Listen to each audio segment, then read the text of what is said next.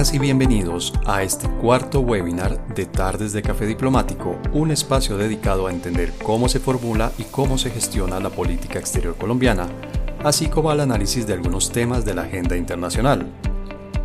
Nos ha acompañado a lo largo de estas tertulias el grupo de profesores de la Escuela de Relaciones Internacionales y algunos de los expertos que diseñaron el Diplomado Virtual en Diplomacia y Relaciones Internacionales, una oferta académica de 120 horas que tiene como propósito brindar herramientas teóricas y prácticas sobre lo que debe saber un diplomático colombiano. Este diplomado aborda temáticas desde cómo funciona la Cancillería y el sistema internacional hasta todas aquellas que debe conocer, entender y utilizar un diplomático colombiano en su ejercicio profesional. Para nuestra cuarta tarde de Café Diplomático, Historia y Coyuntura de la Frontera Colombo-Venezolana, tenemos como invitados a los profesores Eduardo Bechara y Diego Jaramillo. Ambos son docentes investigadores de la Facultad de Finanzas, Gobierno y Relaciones Internacionales. Eduardo y Diego nos proponen analizar cuatro temas claves en la actualidad, migraciones, ideología, comercio y las dinámicas del conflicto entre los dos países. Esto lo harán desde una perspectiva histórica para examinar la resonancia del pasado o el eco de la historia en la coyuntura de la frontera colombo-venezolana y también desde una perspectiva más coyuntural.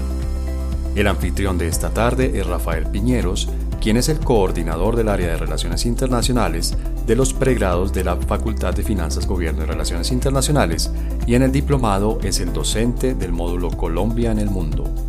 Les recordamos que debido al confinamiento impuesto por la COVID-19, el sonido de este episodio no tiene la calidad normal que caracteriza nuestro podcast.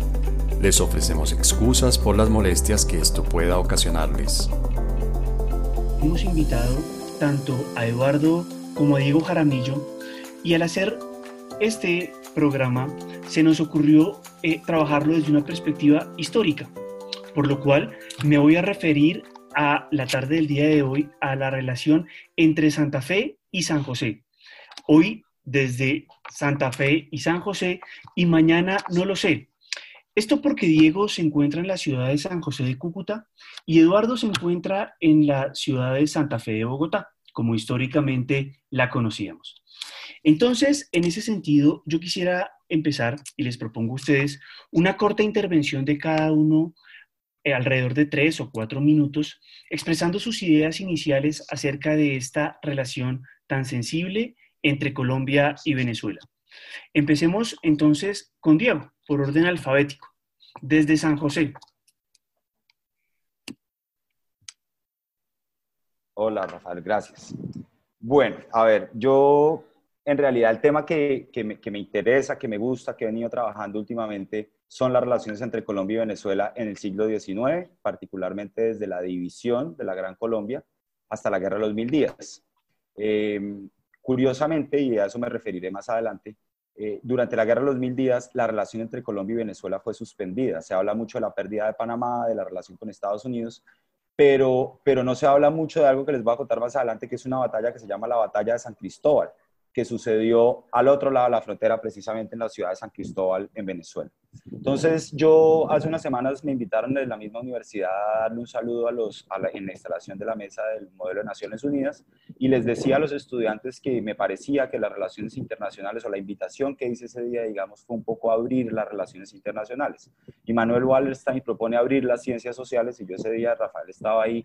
Eh, proponía un poco abrir las relaciones internacionales y, lo proponía desde tres disciplinas particularmente que eran la historia, el derecho y la economía. Es decir, yo les estaba, invitando a nuestros estudiantes a leer eh, estas tres disciplinas. Eh, y entonces desde la historia, eh, comulgo mucho con aquellos historiadores que dicen que la historia no es la ciencia que estudia el pasado, que el pasado es una construcción, básicamente, y que el objetivo en realidad es entender mejor el presente, ¿no? Que la historia es una ciencia que estudia el presente, desde el pasado, a partir del pasado, pero estudia el presente. Y les digo a los estudiantes de Historia y Geografía de Colombia, sobre todo, que perdieron el tiempo y perdí yo la clase también un poco si, si al terminar la clase no les ayuda para entender mejor el presente. Entonces, eh, pues yo soy de Cúcuta, estoy acá en este momento, eh, siempre he tenido esas inquietudes, siempre he sido habitante de zona de frontera, eh, siempre he oído esas historias de soy de acá, pero vivo allá, pero estudio acá, pero hago mercado allá y pongo gasolina acá, en fin. Eh, y siempre me llamaron mucho la inquietud y yo he querido básicamente, a eso me he dedicado en los últimos años, eh, buscar las raíces un poco de, de, esa relación bilateral. Gracias, Diego. Como, como siempre lo digo cuando nos encontramos, tu sucursal es Bogotá y no Cúcuta. Eduardo, ¿cómo, cómo ves el panorama de las relaciones entre Colombia? El punto de partida eh, para comenzar es que poco conozco, para ser honesto, la frontera colombo-venezolana. Conozco mejor la frontera colombo-ecuatoriana en el contexto de una investigación que financió el Departamento Nacional de Planeación y que realizamos con los colegas Irene Cabrera y Andrés Macías para establecer un modelo de seguridad multidimensional fronteriza. Hecha esta salvedad, eh, no obstante, precisamente como lo que desarrollamos fue un modelo de seguridad multidimensional, pues precisamente la idea era, aunque el piloto fue en el Putumayo y eh, eh, se pudiese replicar en las otras fronteras.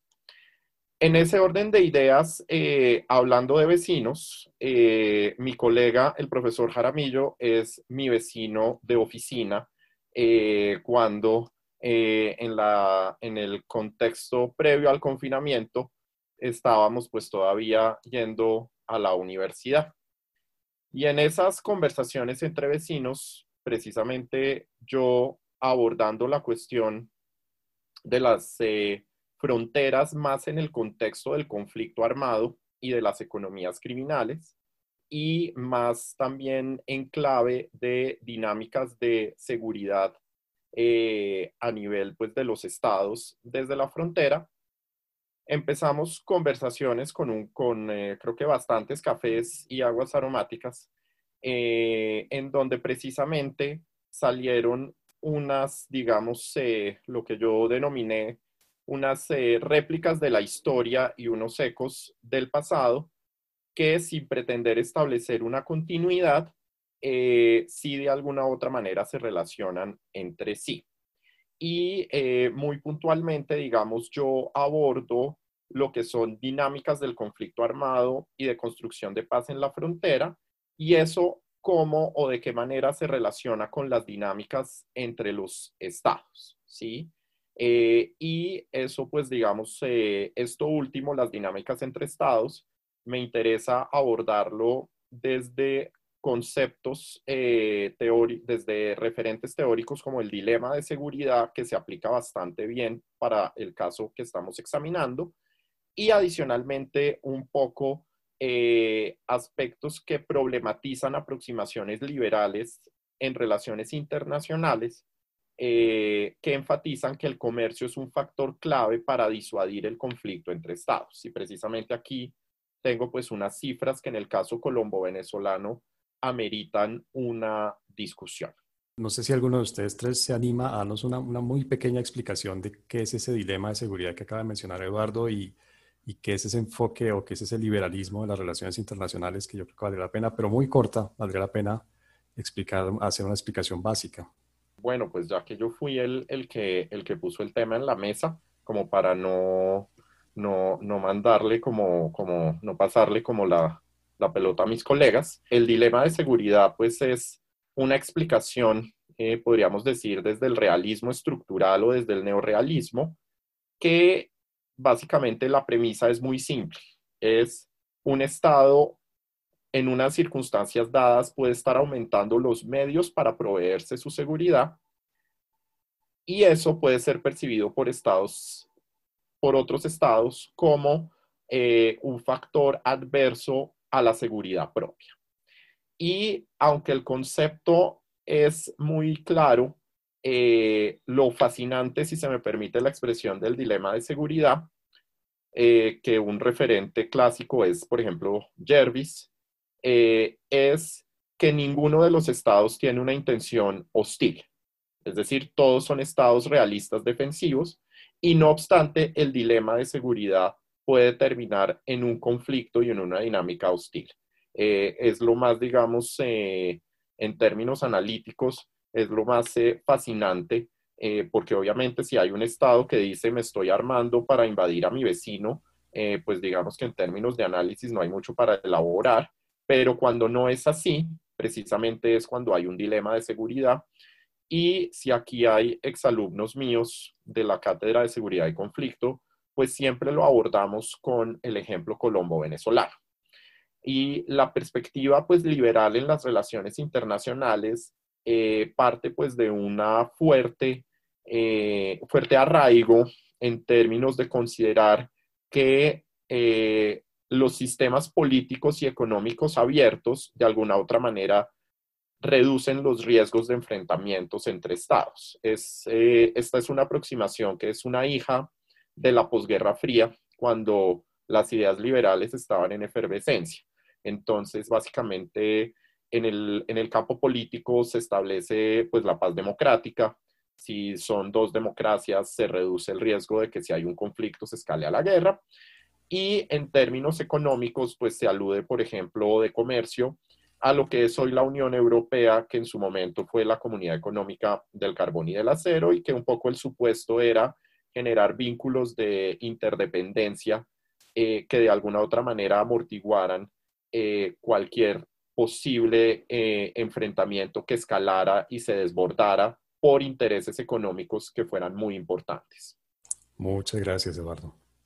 Bien, entonces les propongo que ingresemos al primer bloque que eh, habíamos acordado íbamos a trabajar y es el tema de la migración, porque sin duda alguna no se podría entender claramente la historia de Colombia sin entender lo que pasa en la zona de frontera y en ese flujo constante de migrantes que históricamente han eh, conformado los territorios vecinos, pero al mismo tiempo han iluminado y han enriquecido la construcción de la nación.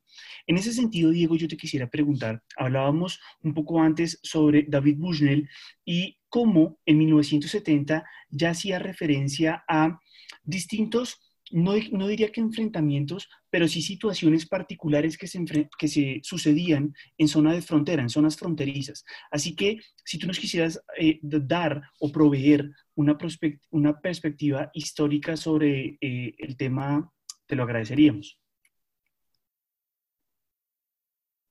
Bueno, muchas gracias. Entonces, empiezo por ahí. A ver, el, tema de las migraciones en la frontera es un tema... Perdón, Rafael, ¿cuánto tiempo tengo como para tenerlo claro para esta parte? Cinco minutos, listo.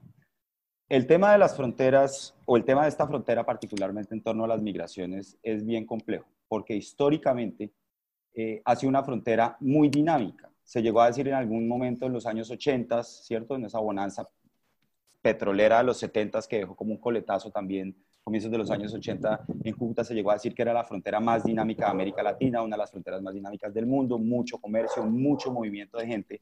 Y eso viene desde el siglo XIX, que es, como les decía hace un rato, como mi, mi, tema de interés. Eh, si uno se pone a ver los archivos del siglo XIX, se encuentra con que, pues obviamente, las identidades nacionales, como vamos a ver más adelante, no están muy bien construidas en la frontera. Es decir, cuando uno le pregunta a una persona, ¿usted de dónde es? La gente no sabe responder si es de Colombia o es de Venezuela. ¿No? Y yo explico eso a los estudiantes. Alguna vez hoy una entrevista que le hizo Darío Arismendi al Cholo Valderrama en, su programa de la mañana de Caracol. Y entonces el Cholo Valderrama cantó, eh, Cholo, cántale una canción al llano y cantó una canción al llano y después le dijo, Cholo, cántale una canción a Colombia. Y él dijo, no, yo no, Colombia no. Pero ¿cómo así? Si usted es colombiano. No, no, no, yo no soy colombiano, yo soy llanero. Yo me siento mucho más identificado con un llanero de Venezuela que con alguien del Pacífico, de la costa o de la cordillera de los Andes. ¿no? Entonces, eso es un poco lo que sucede acá y lo que sucedía con muchísima más fuerza hace 150 años aproximadamente.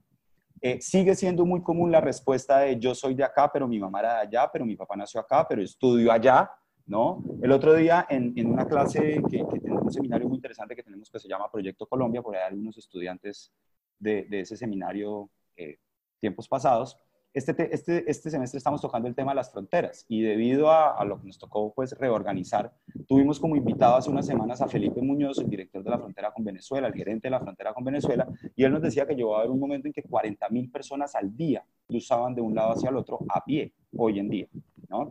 Hace unos años, cuando yo pues, estaba pequeño, íbamos a Venezuela a poner gasolina, a comprar el mercado, en fin, y hay toda una cantidad, toda una población que en la frontera se mueve para un lado y para el otro. Otro ejemplo sería el siguiente. Hace unos años me invitaron a un almuerzo acá en Cúcuta y la persona que estaba organizando el almuerzo me dijo lo siguiente, me dijo, mire, tenemos dos opciones. Una es ir a uno de los restaurantes eh, más populares de la ciudad y la otra es que yo conocí una señora que es chef.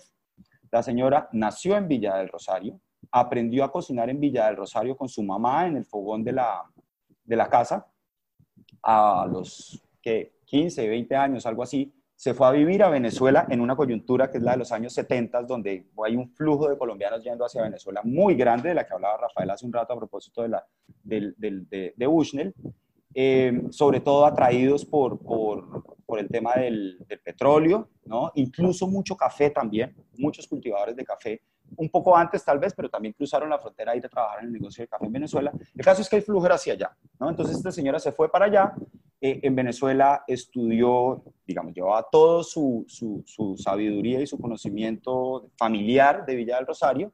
En Venezuela se hizo chef y eh, cocinó en San Cristóbal, en diferentes hoteles en San Cristóbal, en Maracaibo incluso, y hace unos años volvió a Villa del Rosario. ¿no? Entonces, esta señora básicamente lo que propone es que ella hace cocina de la frontera colombo-venezolana, donde están, por ejemplo, los famosos pastores de garbanzo que hablábamos el otro día, que entraron por Venezuela, porque acá todo entraba por Venezuela, ¿cierto? Eh, tienen, digamos, un ancestro árabe, diría yo, esos pasteles de garbanzo, eh, esos, esos árabes que entraron por el lago de Maracaibo.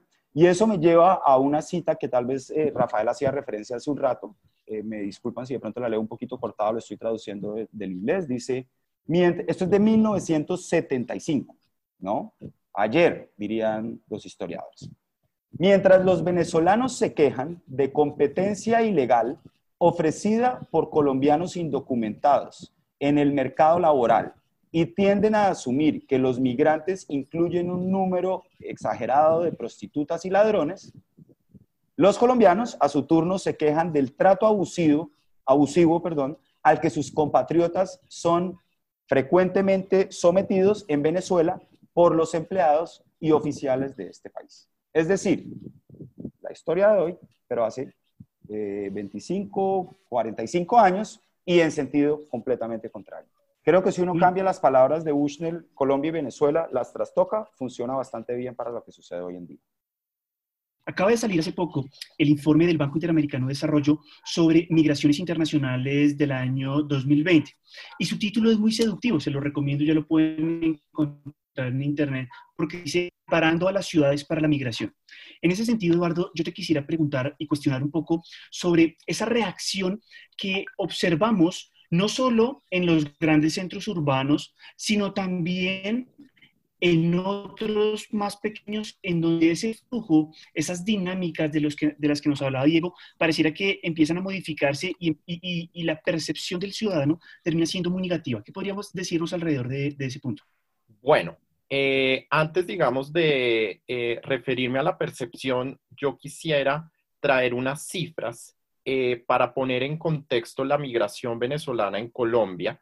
En ese orden de ideas, yo revisé las estadísticas de migración Colombia actualizadas a diciembre 31 de 2019 y para esa fecha, cerrando pues el año pasado, en el país pues estaban 1.771.237 venezolanos. Mirando la cuestión de manera mucho más desagregada, eh, si se mira, digamos, a nivel de departamentos, encabeza pues Bogotá, que aunque no es en sentido estricto un departamento, pues por su estatus de distrito capital, eh, se considera, digamos, pues aparte pues de, de Cundinamarca. El siguiente departamento de Colombia, que es el principal, digamos, receptor y donde hay el mayor número de migrantes venezolanos, no debe sorprendernos, es norte de Santander. En norte de Santander están 202.727 eh, venezolanos. En cuarto lugar, La Guajira, el otro departamento fronterizo, con 165.475 y en el puesto 12, Arauca, el otro departamento de frontera, con 46.995. En términos porcentuales, En estos tres departamentos está el 23,56% de los migrantes venezolanos en Colombia, es decir, está prácticamente eh, el, el 25%. Si miramos estas cifras en norte de Santander, que tiene 40 municipios, los, más, eh, los que tienen el mayor número de migrantes venezolanos son, eh, por lo general, los municipios eh, son de estos, perdón, 40 municipios, 10 municipios son colindantes con Venezuela como tal.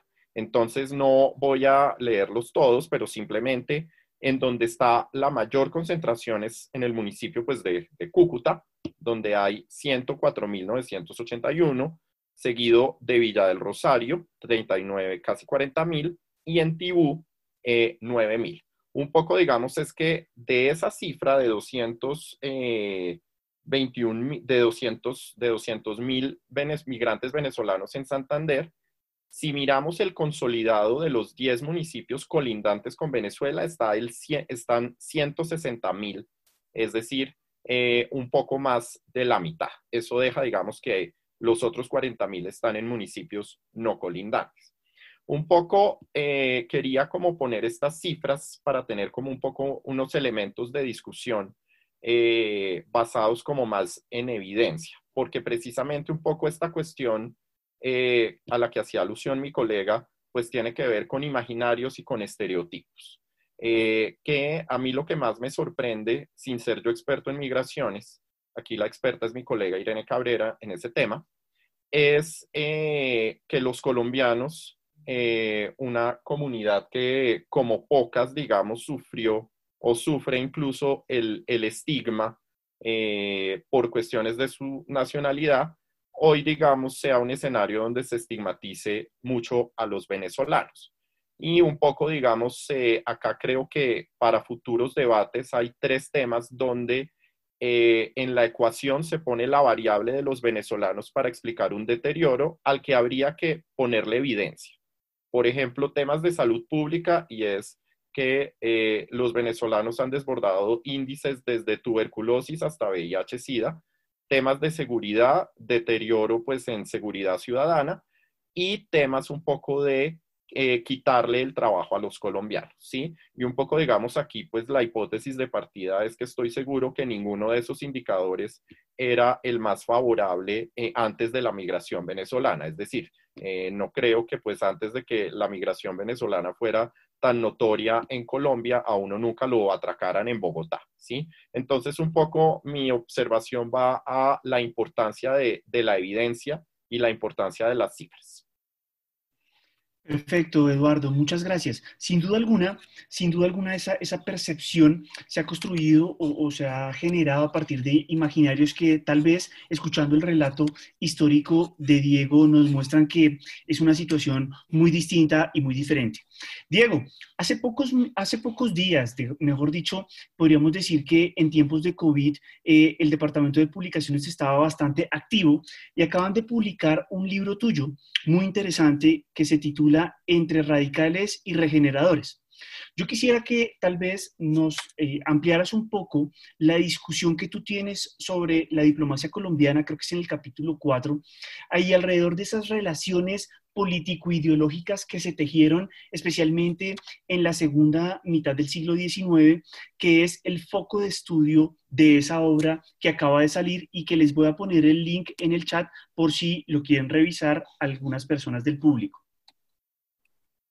Bueno, muchas gracias, eh, Rafael. Y, aprovecho para decirles, eh, sobre todo a los estudiantes de la facultad, que como le decía hace un rato a Rafael, eh, ese capítulo 4 particularmente fue escrito con, mucha pasión, primero que todo, y sobre todo con un mensajero, muy, con, un, con un destinatario, perdón, muy claro, que son los estudiantes de la facultad. yo considero que las relaciones, yo estudié historia, primero relaciones internacionales en la facultad, soy egresado a la facultad y después estudié historia porque me interesan las relaciones internacionales. Y, mi tesis de la maestría fue sobre la relación entre Colombia y Venezuela en el siglo XIX. O sea, quería estudiar historia, pero no quería perder esa esencia ¿no? de, la, de, la, facultad y un poco también de lo que llevaba yo de mi experiencia de vida. Entonces, eh, me puse a, escribir este, este capítulo 4, que se los recomiendo mucho, sobre todo ese. Está principalmente en dos ejes. Tiene un eje sobre Estados Unidos y la pérdida de Panamá, que es fundamental, obviamente, y uno sobre la relación con Venezuela, sobre el diferendo limítrofe, sobre los problemas de la frontera, sobre la posibilidad de revivir la Gran Colombia, que fue un tema muy importante. Eh, durante todo el siglo XIX la posibilidad de revivir la Gran Colombia fue inminente y, especularon con eso en todos lados. La Constitución de 1863 tiene un artículo clarísimo, es el 90-91, tiene un artículo clarísimo donde dice, invitamos al, nuevo gobierno que se está constituyendo a que invite a los estados de Venezuela y Ecuador a sumarse a este proyecto, ¿no? Pero no es el único ejemplo, muchos, hay muchos ejemplos. De, la posibilidad de revivir la Gran Colombia. Y, eso fue causa de especulaciones. El presidente Mosquera, por ejemplo, era bolivariano, colombiano, pero bolivariano, y en Venezuela, cuando Mosquera decía Colombia, porque además ni siquiera se usaba el término Gran Colombia, sino Colombia, porque esto era Nueva Granada, cuando Mosquera decía Colombia, en Venezuela de una vez se ponían prevenidos porque decía, ahí vienen los colombianos con un discurso bolivariano, pero ahí vienen los colombianos otra vez a, tomarnos, ¿no? a echarnos el guante encima. Entonces, durante todo el siglo XIX se mantiene esa tensión, durante todo el siglo XIX es evidente que la frontera no está controlada, que la gente pasa de un lado para el otro, que no sabe si es de aquí o de allá, y durante todo el siglo XIX hay una dinámica muy particular en la frontera, y es que es muy frecuente que el ejército venezolano cruce la frontera y entre al territorio colombiano, y la forma como, el como Colombia responde a eso de alguna manera no es, no, es, no es haciendo invasiones del ejército colombiano al territorio venezolano, sino permitiendo que asilados venezolanos en Colombia invadan su territorio, ¿no? Y entonces Venezuela termina convertida en una retaguardia muy importante durante las guerras civiles colombianas. Es muy común, muy común que, que quien esté fuerte en norte de Santander tenga como aliado a Venezuela, porque le están cubriendo la espalda, básicamente, porque uno tiene que pelear hacia adelante, tiene la espalda cubierta y cuando se me viene un encima, paso atrás, cruzo el límite y estoy a salvo tú mencionabas ahorita, tú mencionabas, que pena interrumpirte, tú mencionabas ahorita un elemento muy interesante y era el de la batalla de San Cristóbal, que se desarrolló a finales del siglo XIX y que sin duda alguna puede ser un reflejo de esas, de esas dinámicas ideológico-políticas que han marcado el juego de la frontera. Si, si tuvieras ahí un espacio para, para referirte a ello. Sí, rápidamente, porque puede llegar a ser un poquito, puede llegar a ser un poco complejo. La batalla de San Cristóbal, que fue en julio de 1901, en el marco de la Guerra de los Mil Días, tiene una particularidad y es que, o dos. La primera, que a mí me llama mucho la atención, es que es una batalla de la guerra de los mil días en Venezuela. ¿Sí? Ahora, la segunda es que uno podría decir que no necesariamente es una batalla de la guerra de los mil días. En Venezuela también hay una especie de guerra civil que está relacionada con, con el gobierno de Cipriano Castro. Cipriano Castro acaba de, de, de ganar la presidencia por una revolución que empezó en Cúcuta. Cipriano Castro estudió en Pamplona. Cipriano Castro era casado con una cucuteña y él empezó su revolución en Cúcuta. Cruzó la frontera y logró llegar a Miraflores. Eh, a Caracas, en realidad creo que Palacio Miraflores no existía en ese momento. Incluso dicen que en un recorrido muy similar al de la campaña admirable de Bolívar en términos militares. Llegó rápidamente a Caracas y fue ¿no? presidente. Listo. Entonces, después hay una contrarrevolución, porque Cipriano Castro era liberal. Entonces, los conservadores tratan de tumbarlo, pero los conservadores en su mayoría están en Colombia. Entonces sale otra vez desde Cúcuta, otra vez. Él había salido desde Cúcuta, había llegado a Caracas. Ahora sale otra vez desde Cúcuta otro batallón. Pero ahora esta vez es conservador. Y curiosamente lo comanda un comandante venezolano que se llama Carlos Rangel Garviras. ¿no? Rangel Garviras es un conservador venezolano que está escondido en Colombia, porque en Venezuela el presidente es liberal. Y Rangel Garviras le escribe al presidente de Colombia, que es marroquín, un conservador, y le dice, oiga, vamos a tumbar a Castro, es enemigo suyo y enemigo mío. Los dos somos conservadores. ¿no? Vamos a tumbar a Castro. Deme armas y hombres y yo cruzo la frontera y tumbo a Cipriano Castro. Marroquín acepta y básicamente le entrega al ejército colombiano. Es decir, el ejército colombiano cruza el límite, invade Venezuela, liderado por un general venezolano, que es Carlos Rangel Garviras, y que va marchando además con lo que podríamos llamar rebeldes venezolanos o guerrilleros venezolanos. No hacen parte del ejército, son rebeldes, ¿cierto? Un comandante rebelde comanda el ejército colombiano y eso es problemático porque básicamente lo que dicen los historiadores es que el ejército colombiano iba sin banderas y sin oficiales, ¿no? Las banderas eran las de Venezuela y los oficiales también. Entonces, un, un venezolano invade Venezuela desde Colombia y resulta que, que Uribe Uribe Después de la batalla de Palo Negro sale de, Colombia, se da una vuelta por el mundo tratando de ver cómo recompone la cosa y vuelve a Venezuela a tratar de volver a entrar a Colombia a tumbar a, Marroquín. Y Uribe Uribe está en Venezuela y es muy amigo de Cipriano Castro. Y Cipriano Castro le dice, oiga, vaya y enfrenta a Rangel Galviras, con mi hermano Celestino Castro, que es el gobernador del Táchira. Entonces, un venezolano invade Venezuela desde Colombia y un colombiano lo defiende. Esas son cosas que solo pasan en la Muchas gracias por esa referencia histórica y la quería hacer de manera intencional porque justamente recuerden ustedes, queridos participantes, que el diplomado en diplomacia y relaciones internacionales, su primer módulo se encarga de analizar cómo la historia es significativamente influyente y en el examen de ingreso a la carrera diplomática se pueden encontrar eh, en distintos momentos referencias y preguntas relacionadas no solo con la historia entre Colombia y Venezuela, sino de la historia de Colombia misma. Tengo entendido que Diego contribuyó junto con el profesor Arnold Fajardo a la construcción y a la configuración de algunos elementos de ese primer módulo que dirige y coordina la profesora Ana María Arango. Ahora bien, una brevecita, eh, Rafael, qué pena. Por supuesto, Diego. Sí, es que es muy relacionado para, para terminar. Eh, dice Uribe Uribe, precisamente, curiosamente, la batalla de San Cristóbal no fue contienda de nación a nación, sino de partido a partido, de liberales contra conservadores sin distinción de gentilicio. La guerra no era internacional, pues no se efectuaba entre dos estados. Tampoco era civil, porque no tenía lugar entre un estado por una parte y un grupo insurrecto de la otra era conflicto entre colectividades políticas, un tipo de guerra enteramente nuevo y aún no clasificado por la ciencia. Perdón, solo quería agregar eso. Tranquilo, muy, muy pertinente. Yo quisiera simplemente hacer ahí una, una acotación también muy pequeña y es, ¿qué sería de la historia sin anécdotas? Las anécdotas nos ayudan a enriquecer esa narrativa y esa construcción eh, que se ha forjado entre pueblos y que ese, esa, ese elemento que nos trajiste a colación sin duda alguna contribuirá a mejorar nuestra comprensión de una relación bastante compleja e imbrincada. Eduardo, quisiera pasar ahora contigo a un elemento que has tenido la posibilidad de desarrollar a través de los años y es el relacionado con las dinámicas del conflicto armado entre Colombia y Venezuela. En ese sentido, Eduardo, tú tienes una publicación muy interesante que se llama Prolongación sin solución. Eh, yo quisiera, mm, eh, en este caso, preguntarte sobre justamente las dinámicas contemporáneas de seguridad, las dinámicas contemporáneas que se presentan en la frontera entre Colombia y Venezuela. Pues aquí yo creo que con lo que terminó mi colega o muchos de los elementos, digamos, eh, que él mencionó, son bastante pertinentes eh, para entender una dinámica transfronteriza en un contexto bastante crítico de seguridad. Eh, como todos lo sabemos, en términos pues, de la teoría de las relaciones internacionales, las fronteras son un elemento central porque finalmente pues marcan el límite entre lo interno y lo externo y por lo menos en términos normativos, ahí está pues asociado pues al concepto de soberanía. Eh, y no obstante, digamos, eh, esa consideración, cuando se trata de conflictos armados internos eh, con actores armados no estatales, la frontera no representa ningún límite. Y mi colega no pudo haberlo dicho mejor haciendo alusión a la batalla de San Cristóbal, eh, finalmente las fronteras y los contextos fronterizos para las estructuras, los actores armados no estatales, son unas válvulas de escape.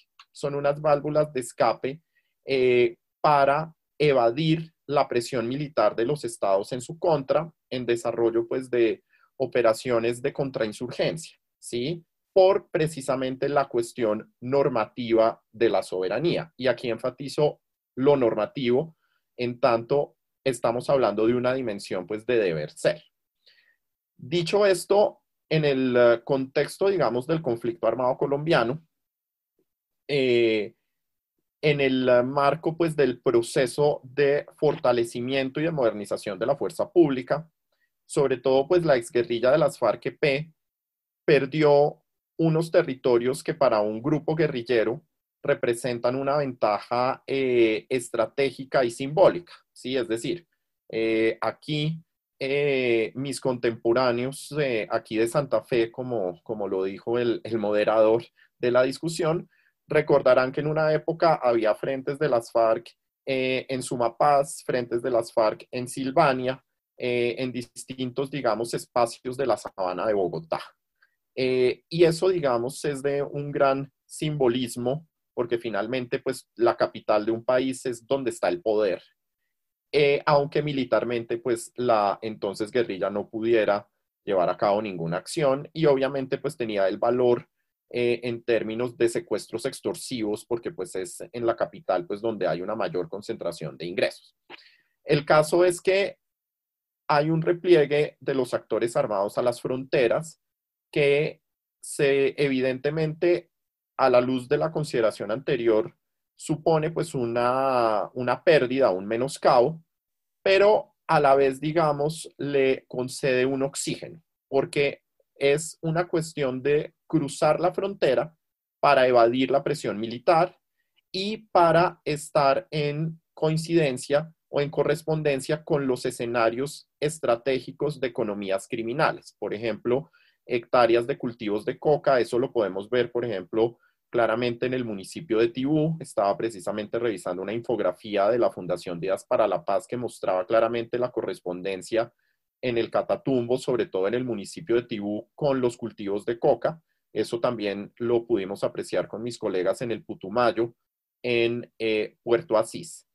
Eh, y en ese orden de ideas, eh, el punto es que esas dinámicas, en principio de conflictos armados internos que parecen desbordarse, aquí lo interesante para una reflexión de relaciones internacionales es que generan conflictos entre estados. Bien sea eh, tipo Colombia-Ecuador, Ecuador diciéndole a Colombia, esto se me está desbordando a la frontera y yo tengo problemas de seguridad porque entonces el tráfico de armas me afecta eh, en mi jurisdicción. Eh, tengo también problemas de salud pública por las aspersiones aéreas con glifosato o conflictos tipo usted, mi vecino, no está haciendo lo suficiente para colaborarme eh, o de alguna otra manera está tomando partido por los actores armados, beneficiándolos de diferentes formas. Y obviamente, eh, en términos de relaciones internacionales, eh, es cada vez menos frecuente que los estados tengan conflictos armados directamente, pero lo que se puede observar en el caso de Colombia y otros casos como República Democrática del Congo es que cuando hay conflictos entre estados y uno de esos estados tiene un conflicto armado interno, por lo general el otro estado sigue la lógica del enfrentamiento apoyando alguna de las estructuras armadas eh, no estatales.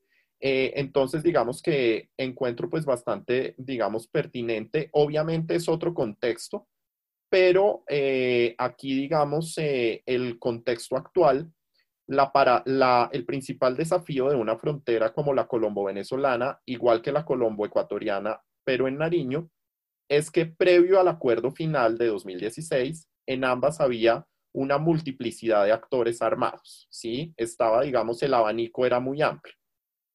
En contraste con el Putumayo, donde solo las FARC eran hegemónicas, y obviamente, pues eso tiene implicaciones en términos de reacomodos. Reacomodos que no necesariamente suponen enfrentamientos porque las estructuras armadas eh, a veces cooperan entre sí, a veces establecen unas líneas rojas, una división de tareas en el territorio para evitar eh, confrontarse. Y un poco aquí lo interesante que mencionaba mi colega sobre cómo en este contexto de la batalla de San Cristóbal, eh, colombianos y venezolanos al lado y lado de la frontera eh, estaban, digamos, eh, bajo una lógica transfronteriza que nada tenía que ver con los estados. Eso también se observa en el caso colombiano actual, pero no por cuestiones políticas, sino por cuestiones criminales. Eh, en términos, pues, de unas estructuras armadas, en el caso colombiano, de distinta índole, el ELN, reductos de paramilitares y autodefensas, en su momento bandas criminales, ahora en el gobierno Santos Calderón, grupos armados organizados, en fin. Y del lado venezolano, unas fuerzas militares eh, politizadas criminalizadas y en un proceso muy fuerte de desinstitucionalización con la figura pues de los colectivos. Eh, y un poco pues eh, sí les recomiendo un portal que se llama Inside Crime, eh, que ha reseñado por ejemplo la existencia del cartel de los soles de oficiales de las fuerzas militares venezolanas implicadas en distintos tráficos, con digamos asocio de la contraparte colombiana pero obviamente aquí pues eh, al lado y lado de la frontera, eh, igual que lo que mencionaba mi colega, la nacionalidad no parece importar, pero obviamente aquí no hay adscripciones ideológicas, sino lógicas eh, simplemente criminales. Perfecto, Eduardo, muchas gracias. Quisiera que entráramos en nuestro último tercio de, de, temas, que es el tema del comercio que ha unido históricamente a Colombia y Venezuela en ese sentido, Diego, tú eh, históricamente, tanto en el libro que mencioné anteriormente, como en, tu clase y en otros elementos de historia que has tenido la posibilidad de, compartir, eh, siempre has, mostrado cómo, hombre, hay momentos en los que la historia de San José de Cúcuta o la historia del norte de Santander, la historia de la Guajira, ha estado profundamente influida por las dinámicas del comercio. ¿Qué podrías tal vez eh, traernos a colación en este caso sobre esas dinámicas históricas entre Colombia y Venezuela en materia comercial? Eh, antes un pequeño comentario, Rafael. Eso que usted mencionaba hace un rato como anécdotas históricas es lo que los historiadores llaman la memoria un poquito. Eh, y que es fundamental en la historia. A mí me encanta, que es subjetiva además, no, no es tan rígida, ¿no? no, es una ciencia social, no, no, tiene unos patrones, pero hace parte de lo que construimos todos los días. Eh, y quería agregar además que el proyecto de Cipriano Castro incluía a Ecuador, lo que estaba mencionando Eduardo hace un rato, porque el presidente de Ecuador en ese momento era Eloy Alfaro, que era un general liberal como Cipriano Castro y como Uribe Uribe, y lo que querían hacer era poner Uribe Uribe en la presidencia de Bogotá para restaurar la Gran Colombia, con capital en Caracas, ¿no? Porque era una Gran Colombia liberal, de otro estilo. Pero bueno, el tema es el comercio. Entonces, rápidamente, eh, les cuento que en el siglo XIX, década más o menos de 1870, el café en Colombia inició por estos lados. Dicen que en Salazar de las Palmas un sacerdote ponía sus feligreses. Eso es parte de la memoria también, Rafael. No hay como así como muchas pruebas documentales, pero dicen en Salazar de las Palmas que un cura ponía sus feligreses como penitencia a sembrar café y ese es el origen romántico de la caficultura colombiana por allá a comienzos del siglo XIX. Pero lo que es un hecho es que hacia 1870 después de que el oro ya no está funcionando, después de que el tabaco tuvo su auge, el café está empezando a despegar, ¿no? Todavía no, eh, una cosa importante, el café en 1845, el 2% de las exportaciones son, de Colombia son café. En 1900 es el 50%, o sea, es el periodo en el que las exportaciones de café se disparan. Precisamente eh, la guerra es en Santander o parte de la guerra civil importante es en Santander porque son zonas cafeteras. Y son zonas cafeteras que llegaron a producir cerca del 80% del café colombiano. Es decir, cerca del 80% del café colombiano era producido acá en, el norte de Santander. Hoy es el departamento del norte de Santander, que en ese momento era el norte del estado de Santander. Cerca del 80% del café era producido acá y era exportado por el lago de Maracaibo, porque llegar al río Magdalena desde acá es muy difícil y por no decir casi imposible, ¿no? Incluso hoy en día. Entonces lo, lo bajaban por los ríos hasta el lago de Maracaibo y por el lago de Maracaibo se exportaba.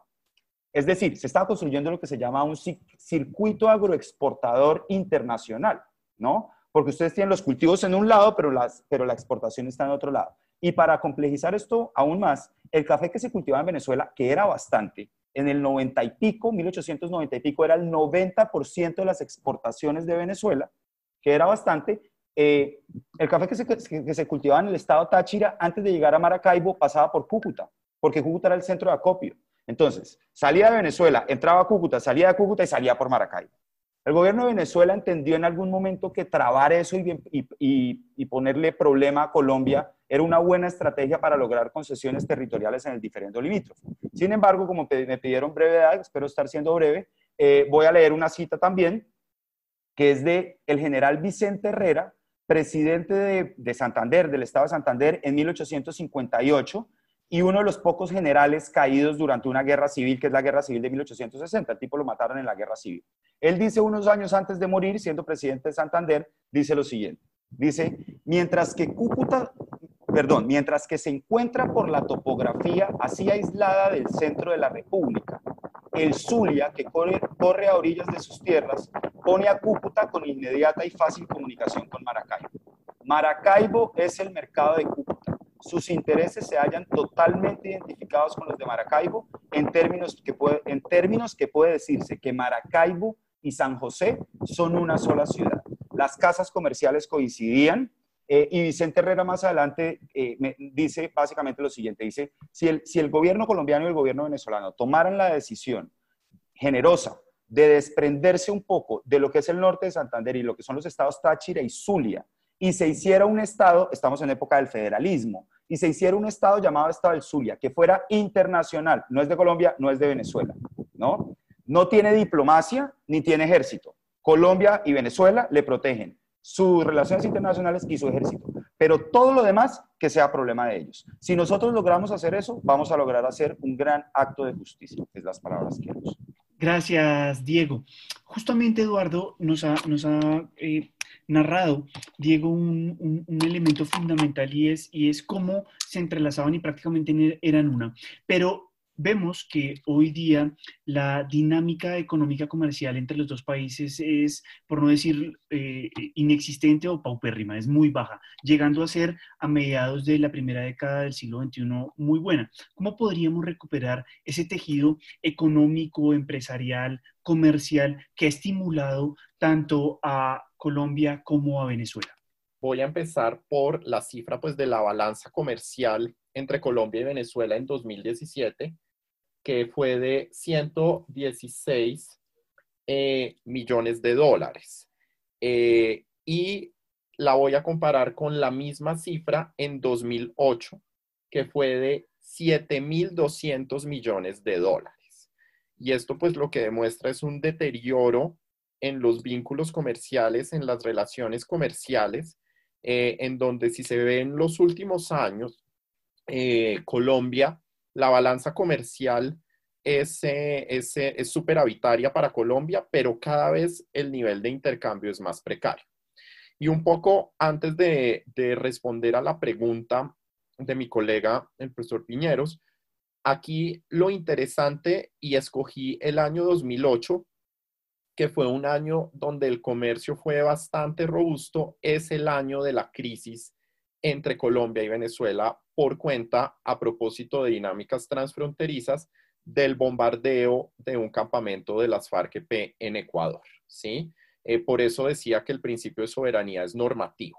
Eh, igual, pues cuando como Israel en 2005 bombardeó eh, Hezbollah en el Líbano, igual que en el caso que nos concierne, nunca se presentó como una agresión al Estado, sino contra el actor armado no estatal. Pero el caso es que en línea también con este tema de la visión liberal de las relaciones internacionales, habría que entrar a estudiar por qué estando la condición para que unos intereses económicos tan fuertes entre los dos países, en teoría o en principio se asumiera, eh, iban a amortiguar una crisis, no lo hicieron. ¿sí? Y aquí pues digamos que es una reflexión eh, que nos lleva por ejemplo, a pensar en el papel de los gremios eh, en términos pues, de las dinámicas entre estados.